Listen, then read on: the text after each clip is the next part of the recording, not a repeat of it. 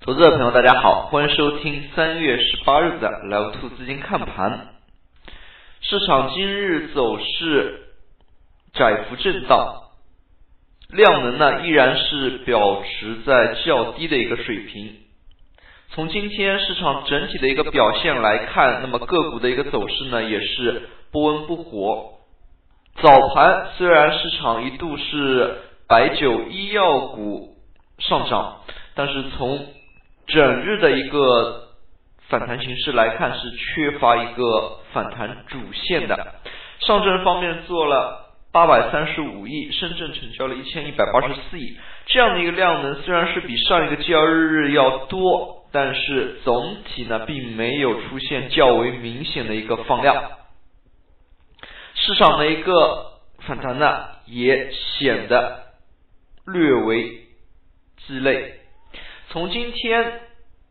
上午白酒、医药个股表现来看呢，还是可圈可点的。类似于像贵州茅台这样的一些龙头性个股反弹的一个幅度，连续反弹的幅度呢，也是超过了百分之三十。那么贵州茅台这样的个股呢，我们在之前的节目当中也是屡次提到。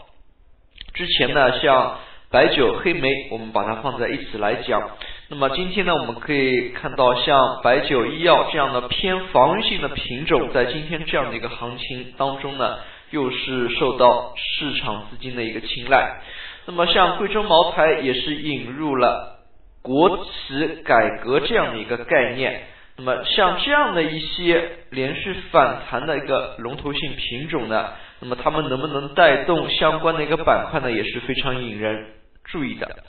相同的，今天在消费类当中，除去白酒，还有医药，像浙江医药、清河城这样的一批医药以及医疗器械股的一个走强呢，也暗示着今日的一个市场的风格呢是相对偏向于保守的。那么虽然在昨天。尾盘阶段，股指期货是出现了大幅的一个拉升，但是我们从今天早盘的一个市场表现来看呢，昨日尾盘的一个大幅拉升，对于今天呢指向性意义并不强。那么具体我们也可以看到，在今天早盘一早消息面呢，它就已经是点出了新股发行，那么新的一批审核呢又要开始，在这里呢也不得不吐槽一句。那么像优先股这样的蓝筹股 T 加零这样的一个利好政策尚没有落地，那么新的一个细则没有出来的时候呢，新股发行呢就急不可耐的要持续推行了。那么这样也是使得市场呢相对失望的一个重要因素。我们可以看到，在今天行情略显鸡肋的背后之下呢，也有市场犹豫不决的一个深层次的原因，那就是对于利好政策没有落地，那么新股发行又要开启，表现出了一个市场的忧虑。那么与此同时，在创业板当中，小盘类个股依然是相对较强。但是我们也发现盘中的一个热点的切换呢，依然是较为缺乏的。虽然在今天的板块当中可以看出智能医疗、大数据等一些板块依然是有所反弹，但是总体而言呢，那么这样的一个题材概念包含的个股呢并不多。那么题材概念的总体走势呢也并不强。像这样的一个总体行情而言，今天呢可以说是略显鸡肋。那么不得不说的是房地产板块，今天呢也有房地产板块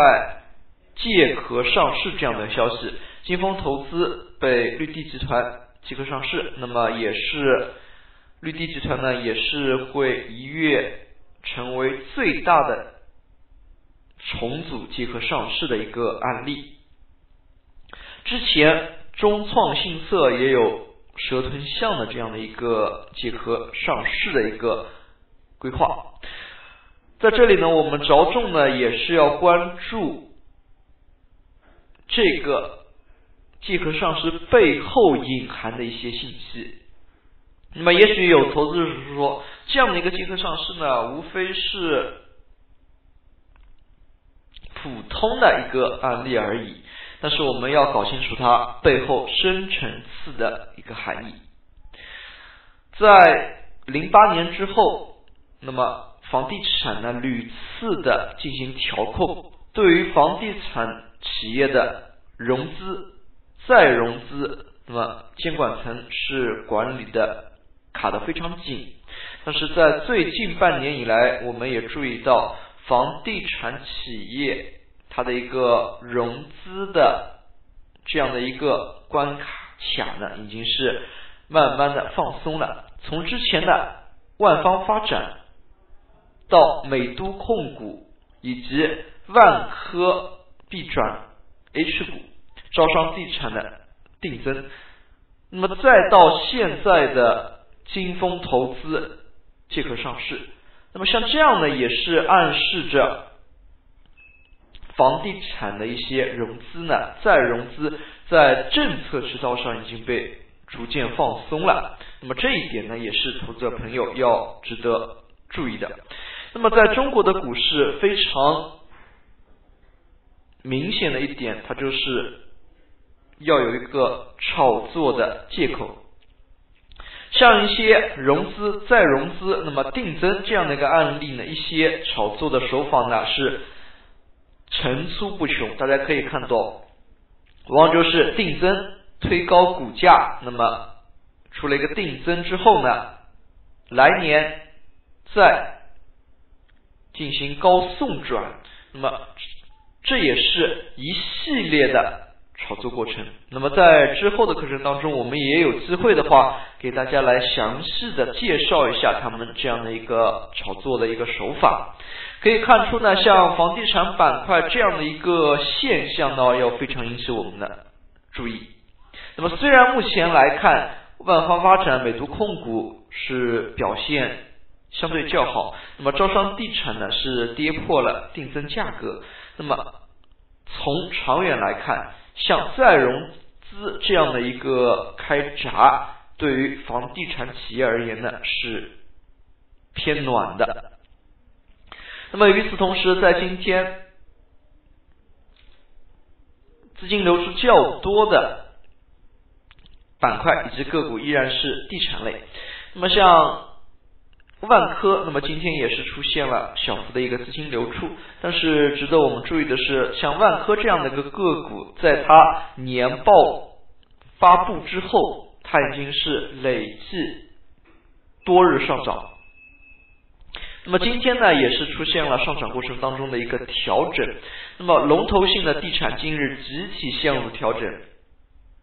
今日整日的一个大盘的反弹呢，是缺乏亮点的，可以说没有权重板块站出来。那么像这样的一些特征，在之后的一个行情当中呢，我们还是要紧密的去把握的。也就是说呢，我们要关注，如果有反弹，要关注反弹的一个主线到底是集中在哪两个板块当中。